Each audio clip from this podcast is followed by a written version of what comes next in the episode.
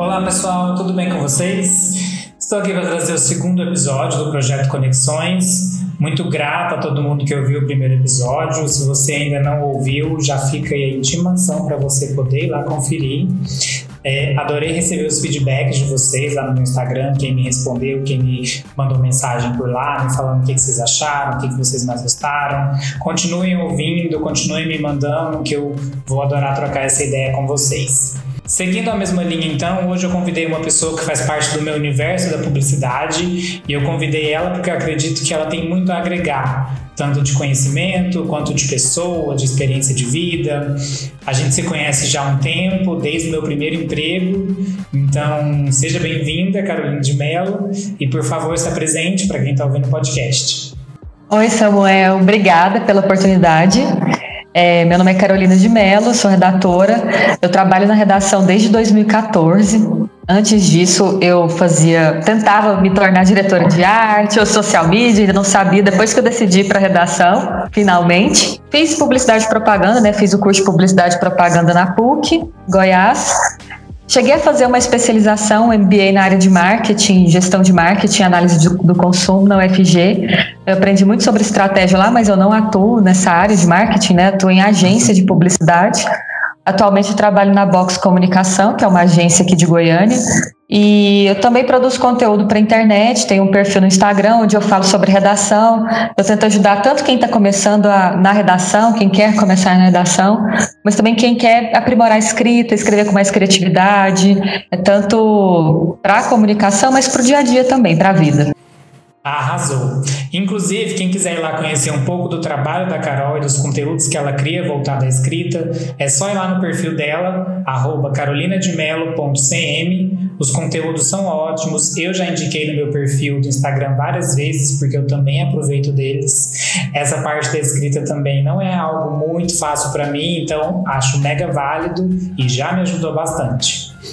Contextualizando vocês então sobre a nossa história, de onde nos conhecemos, né, e como a gente se conheceu. O meu primeiro emprego após a faculdade de publicidade, eu entrei em uma agência como estagiário, fui crescendo lá dentro muito rápido e em pouco tempo eu já estava ajudando a gerenciar a agência junto com o dono. E aí a Carol entrou como estagiária nesse período. Na época ela trabalhava ainda com direção de arte. A gente trabalhou alguns meses juntos lá dentro. Era meu primeiro emprego pós-faculdade, dentro de uma agência, então para mim foi um período que me ajudou muito a enxergar como que era o mercado de trabalho, como que funcionava né, o formato de agência, e a Carol pôde experimentar junto comigo lá dentro como é que foi essa adaptação aí, né? É, inclusive tem uma coisa que eu já te falei algumas vezes, mas eu acho que todo mundo precisa saber que a minha opinião sobre esse período também é sobre a responsabilidade do profissional, né? Você sempre fala que você estava começando, mas para mim, eu cheguei na agência, eu estava na, na, faculdade, era um estágio, e eu cheguei lá e você era um líder para mim, e você tinha toda a paciência do mundo, me ensinava, é, não perdia a paciência comigo, é, me ensinou, e aprendi muito com você nesse período, né? Então, assim, mesmo você tá, estando aprendendo ainda, você tinha paciência com quem estava começando, né? Eu tinha paciência com quem estava começando, eu acho isso muito importante. A gente tem que ter esse senso de responsabilidade, independente do momento em que a gente está, cada pessoa está num momento né, profissional. Então, para mim foi muito importante trabalhar com você. Você foi meu primeiro líder assim no mercado. Eu já te falei isso algumas vezes, né? Você já falou sim, eu fico mega honrado com esse título de mentor, porque acaba que no momento que a gente está vivendo uma situação, a gente não tem tanta noção da diferença que a gente faz na vida das pessoas, né? De quem está do nosso lado, de quem a gente está trabalhando, vivendo, enfim. E aproveitando esse contexto de trabalho, né, vamos puxar então para a sua área de atuação no momento, que é a escrita. Quando pensamos em escrita, a gente sempre associa narração, história, roteiro. E como é para você ser essa pessoa que está por trás de elaborar esses textos, né, os textos que precisam passar uma mensagem, criar conexões, gerar uma empatia com o cliente, enfim, conexões, né? é, narrativa, do ponto de vista clássico, tem começo, meio e fim, certo? Eu acho que nos trabalhos a gente tem que ter essa percepção. O trabalho começa, ele tem lá um desenvolvimento e tem um final, certo? Todo tudo o que a gente vai fazer para as marcas, a gente parte desse princípio, né? Você tem que ter um começo consistente, tem que ter um desenvolvimento forte que se aproxima das pessoas, que gera essa aproximação com o público. E o fim, né? Não necessariamente é um ponto final, pode ser um recomeço, pode ser o começo de outro trabalho. Eu acho que tanto na vida profissional quanto pessoal, a gente tem que levar as coisas dessa maneira, que a gente está escrevendo uma história, a gente está deixando uma marca registrada em tudo aquilo que a gente faz certo? Eu acho que quando a gente pensa em narrativa, assim, nesse contexto nosso da comunicação, eu acho que tem a ver com isso. Tanto da gente pensar na forma de fazer o trabalho, mas também no que, que aquilo acrescenta para a gente, como a gente acrescenta para aquela marca, naquele momento. Pensando em contar histórias, a gente sempre lembra do famoso storytelling, né? Que de um tempo para cá vem sido falado demais dentro da nossa área, que é justamente essa arte de se contar histórias, né? De se criar conexões com o leitor, de se aproximar, de fazer um texto cativante, chamar atenção através da história contada, né?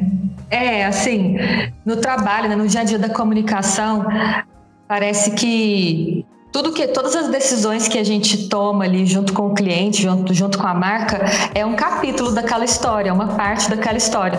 Aí é nosso senso de responsabilidade também com aquilo, né? Porque não é só um trabalho que você vai lá, faz um pedaço e, e vai embora. Aquilo fica marcado para sempre. Fica marcado na internet, fica marcado nos portais, fica marcado em todos os lugares, né? Uma notícia, né, sobre uma marca, por exemplo, fica marcado para sempre. Quem participa dela, da construção dela também, tá, tá envolvido. E a gente leva isso com a gente, né? É, eu sempre tenho dois pontos, assim, sobre storytelling que, é, que eu gosto de trazer, porque eles fogem um pouco da ideia só dessa de contar a história, né? De contar as coisas ali, essa história dos produtos que vão sendo construídos ao longo do tempo. Mas é a primeira que quando a gente tem, tem que ter esse senso de responsabilidade nessa, nessa história, que a gente ajuda a escrever. Por exemplo, quando a gente trabalha para uma marca, né, trabalha para um cliente e e depois a gente para de trabalhar com ele, né, por alguma questão, e depois de algum tempo você olha o que, que ele está fazendo hoje. Qual, como ele está continuando essa história. E você vê que você participou da construção dela. Então, você precisa deixar aquele capítulo que você escreveu ali, ele tem que ser positivo, né?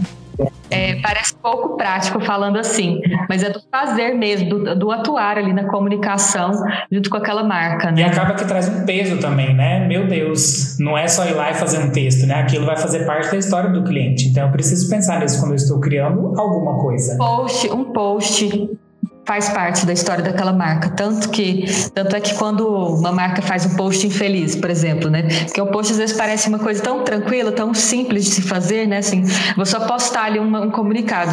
Se ela faz, se ela é infeliz na mensagem, se ela escreve errado, se tem um erro de português, ou se tem um erro de compreensão, se tem uma palavra preconceituosa, aquilo fica marcado para sempre na história dela. Então acho que fica mais fácil da gente entender a nossa responsabilidade nessa história se a gente coloca esse exemplo, né? Porque a crise no digital é, ela marca muito, né? Acho que, que é isso, assim. Então, quando você trabalha por um tempo para uma marca e olha para trás, vê o que você fez e vê como ela está mudando, como ela está melhorando, como ela está se desenvolvendo também depois que você passou por ela também, tudo isso deixa mais claro esse conceito de storytelling, de narrativa de marca. Uhum. E falando diretamente, como é para você trabalhar com essa área, de ter várias possibilidades de contar diversas histórias, pensar em muitas histórias ao mesmo tempo, de vários assuntos e ainda com essa responsabilidade que a gente falou agora. Nossa, eu acho, sinceramente, assim, hoje é, eu trabalho em agência, então a gente atua com vários clientes, né? É, normalmente a gente trabalha com vários clientes diferentes e eu acho um privilégio a gente ter essa chance de, de virar a página toda hora do dia. Eu sempre falo esse exemplo que na agência, hoje a gente não tem mais cliente, mas você começava o dia falando de carro e terminava falando de apartamento. Então, assim, você poder falar de várias coisas ao mesmo tempo, sabe? É, durante o dia, eu acho, eu acho é um privilégio mesmo, assim, a gente escolhe essa área por causa disso, né? Porque a gente quer ter essa, essa quantidade de informação, a gente quer lidar com esse tanto de informação. Mas para mim, assim, é, eu gosto de dar um exemplo sobre o que eu trabalho mais hoje, que é mercado imobiliário, que o mercado imobiliário é um lugar onde você está trabalhando com a narrativa em todas as perspectivas dela, né? Porque, assim, a história que você conta para que alguém se interesse por aquele apartamento, por exemplo, você conta uma história não é só para a pessoa é, querer morar naquele apartamento, mas é para ela querer construir a história dela naquele apartamento também, né? É. Então assim, então você trabalha com essa ideia de que história que esse cara vai querer construir aqui. Então na hora de pensar nisso, o trabalho fica assim mais apaixonante, eu diria, porque você vê o tanto que é sensível, é uma decisão super importante, né? Toda decisão de, com, de compra é muito importante na vida das pessoas, na história das pessoas. Quando você pega o exemplo do apartamento, então é a decisão mais importante importante da vida da pessoa, né? É a compra de um sonho, né? Com certeza. Então eu acho incrível, assim. Às vezes é difícil a gente mudar a chave. Eu sinto que quanto mais o tempo passa, mais velho a gente fica, mais experiente a gente fica, é, mais enferrujado a gente fica para virar a chave, né? Para mudar de ideia ali. Tipo, tô falando ali de um cliente, vou falar, vou, tô falando, tô construindo uma história aqui de manhã, depois do almoço vou construir outra história, né? É, parece que fica mais difícil porque a gente vai ficando enferrujado não sei, mas a gente vai ficando assim, mais difícil mesmo, assim, de mudar, de ser maleável. Então, ser maleável eu acho que é uma das coisas mais importantes para conseguir fazer isso direito, sabe? Eu acho que dentro da faculdade a gente é ensinado sobre isso, tanto essa questão de ser adaptável, pois é uma área muito extensa de possibilidades de trabalho, mas também o desapego, né, em relação aos materiais que a gente cria, porque querendo ou não, a nossa criação ela tem um objetivo mercadológico, né? Então a gente precisa sempre estar pronto para alterar, porque às vezes não está de acordo com o que o cliente imagina, não está de agrado do cliente, né? É, eu acho que é assim. É um, a gente vive no limite entre o, é entre o desapego uhum. e o cuidado o desapego e o cuidado. Porque ao mesmo tempo que a gente tem que ser desapegado, tem que deixar fluir, né? Tem que trocar tudo, a gente tem que tomar o cuidado. Então, a gente, tem, a gente vive nesse limite. É, tem um redator novo onde eu trabalho, né? E a gente fica trocando muita ideia com ele, né? Ele é novo, ele entrou agora no mercado, ele gosta muito. E eu tava falando para ele essa semana que é, viver no limite, nesse limite aí, ele faz parte da nossa vida sempre. Faz parte da, vai fazer parte da vida dele que tá começando, faz parte da minha vida que já tô há algum tempo, faz parte da vida do nosso chefe que está há 20 anos no mercado. Então, assim, se você. É aquela ideia assim, apaixone-se pelo processo, né? Exato. Então, eu acho que vai fazer parte para sempre. Se você não gosta de ver nesse limite, então é uma área que você vai ter que encontrar, a dar um jeito aí. A gente tem que dar um jeito de fazer funcionar, né? É. e trabalhando diretamente com criação. Como é o processo de se manter criativa, né? Se manter mentalmente ativa o tempo inteiro para conseguir conseguir fazer vários trabalhos durante o dia e, e ainda assim eles saírem sempre com criatividade e tudo mais. Como é isso para você? É, eu acho que uma das primeiras coisas que a gente tem que fazer, tenho certeza que você já passou por essa, essa questão também, porque você é, tem uma história no universo das artes também, né? Assim, é que a criatividade é muito associada às vezes a, algum, a um tipo assim de raciocínio, mas a, a criatividade nessa área de comunicação, de marketing, é uma criatividade prática. É uma criatividade que ela tem um porquê, ela é uma criatividade comercial, mesmo quando tem um fim institucional. Então, ela, é uma, ela é uma criatividade que precisa de processo, por isso que vem o processo criativo, né? E o processo criativo, ele é uma mistura de chatice com, com a nossa personalidade. Então, assim, qual que é a chatice, né?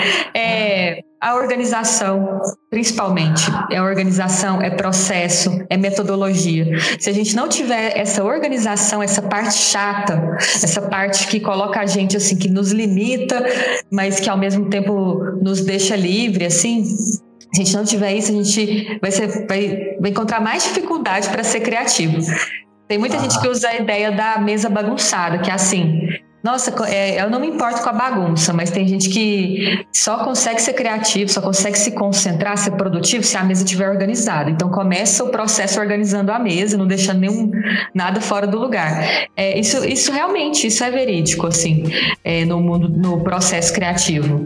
Se você não tem porquê, é, claras, né, as, os objetivos de comunicação, o que que você tem que gerar, onde você tem que tocar no seu cliente, quais palavras de fato vão ser efetivas nessa comunicação, se você não tiver isso claro, se isso não estiver organizado para você, você vai ficar assim, buscando essa criatividade, buscando essa, essa inventividade em um universo muito bagunçado de coisas. E esse, ah. esse universo ele não é produtivo para a gente. Na nossa rotina, né? A rotina da comunicação é muito pesada em todos os lugares. É uma rotina que acontece muita coisa, você tem muito trabalho para fazer. Então a gente não consegue ser criativo, não consegue contar várias histórias, mudar, se não estiver organizado. Imagina assim, nossa, ao mesmo tempo que eu tenho que querer fazer duas coisas ao mesmo tempo, né? Ao mesmo tempo que eu tô falando de carro, tô falando de apartamento, a campanha é tudo bagunçada e uma começa a interferir na outra, dentro da nossa cabeça só, né?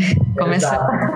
Então eu acho que principalmente assim, a principal forma da gente continuar sendo criativo é a gente ter processo mesmo, ser organizado, sabe? Colocar pingos nos is, alinhar as expectativas, saber o nosso limite para a gente trabalhar de maneira inventiva, criativa, diferenciada dentro desses limites. O trabalho criativo nesse universo ele, ele tem que ter um limite. Acho que por se falar muito em criatividade acaba passando muito essa coisa de que a criatividade é um dom, né? Uma iluminação divina e tudo mais, mas acaba que não é isso, né? A criação são processos, né? E acaba que junta com essa parte de identificação do seu processo, né? Porque eu sou super essa pessoa, que quando eu tô no bloqueio criativo, eu preciso organizar minha mesa, colocar tudo no lugar para eu ter espaço para pensar. E meu processo também é aquele que eu preciso de um grande espaço para poder escrever e colocar as ideias, porque às vezes eu fico muito na minha cabeça, então eu preciso projetar isso em algum lugar. Geralmente é encher uma parede de rabisco, então encher de post-it, enfim. E acho que dentro dessa nossa realidade do mercado, né, onde nem sempre o tempo é o nosso aliado, a gente tem que sempre aperfeiçoando esse nosso processo criativo para que ele fique mais claro para a gente e, consequentemente, nos tornemos mais ágeis, né, para poder pensar para conseguir fazer várias coisas com os prazos que quase sempre são bem curtíssimos, né? Então tem que estar super afiado esse nosso processo criativo. E até nos, nos, conteúdos digitais da Carol também ela já mostrou um pouco sobre criatividade, processos e como ser mais técnico, né? Que como a gente pode pensar mais nessa questão de técnicas de criatividade menos de inspiração divina. E acho que dentro do que a gente conversou, né, um pouco do que eu queria trazer para nossa conversa era justamente mostrar um pouquinho desse backstage da comunicação, né, de como que funciona o trabalho, de como que ele é feito para nós que estamos dentro do processo, né? É verdade. E não tem como, né, a pessoa saber também. É importante, tem, o pessoal do branding faz muito isso, que é o que eles chamam de workshop. Quando ah. chega um cliente novo, eles fazem um workshop com o cliente, eles explicam o processo, explicam como que vai ser o trabalho, como que ele vai chegar naquela identidade, naquele slogan, naquele nome. E eu acho que falta às vezes isso na comunicação, no marketing. A gente não explica para o cliente como é o processo, né? E isso é fundamental para ele entender. A gente fica lá reclamando, ah, o cliente não me dá prazo, mas a gente nunca explicou para ele o prazo, como que é o processo. É. Mas é justamente isso, né? Eu tento sempre trazer para os meus clientes esse processo, né? Tentar mostrar para eles, tentar explicar como que funciona, porque a maioria das vezes não é claro para eles. Então a gente precisa de alguma forma é, mostrar como que funciona para que eles compreendam, né? Uma forma de ensinar como que funciona o nosso processo para que eles entendam e então comecem a respeitar o nosso processo, né? Mas acho que era isso, Carol. Você quer deixar uma mensagem para quem ouviu a gente até aqui? Ai, eu assim, eu, eu sempre falo, tento dar, dar, trazer uma mensagem sobre o universo da redação mesmo, né? Ah. E é assim, eu acho que eu tenho hoje eu estava pensando nisso, assim, sobre sobre não só redação, né, mas na nossa área a gente precisa muito se capacitar. Uhum. É, nem sempre na faculdade a gente vai encontrar aquele conhecimento exato que a gente precisa para trabalhar naquilo exatamente que a gente quer, né? Mas a, a faculdade é muito importante, mas depois dela a gente tem que, que se capacitar fazer curso, tentar trazer um pouco mais de conhecimento, de referencial para a nossa área, senão a gente fica fazendo mais do mesmo.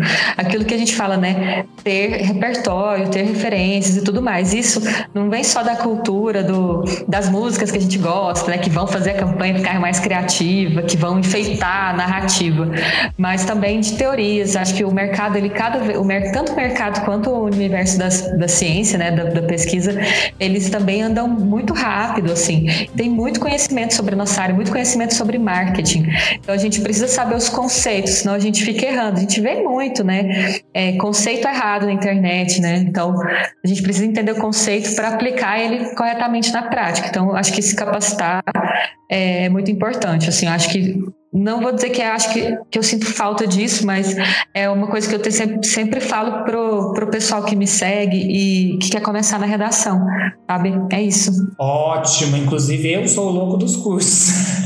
mas acho que o nosso mercado é muito ágil, né? Sempre tem ferramentas novas, plataformas novas, então buscar conhecimento é essencial para a gente se manter relevante, né? Bom, então é isso. Eu queria agradecer mais uma vez a você por ter aceitado o convite. O processo, o projeto Conexões tem sido muito positivo para mim, porque ele tem me aproximado de pessoas que às vezes eu não falava há um tempo e tem gerado trocas muito bacanas, muito interessantes. Espero que vocês possam estar sentindo essa animação que eu estou de estar realizando esse podcast e espero poder trazer sempre mais convidados com muitas trocas positivas e interessantes para vocês. Obrigado, Carol, mais uma vez por ter aceitado o convite. Obrigada pelo convite. Eu fiquei muito honrada de receber. No episódio passado eu havia comentado que, os, que seriam quinzenais, né? Os episódios aqui do podcast, porém acabei fazendo uma mudança, porque eu achei que quinzenal estava ficando muito longe e troquei para episódios semanais. Então fiquem ligados que sempre na sexta-feira terão novos episódios para vocês aqui do Projeto Conexões. Até mais!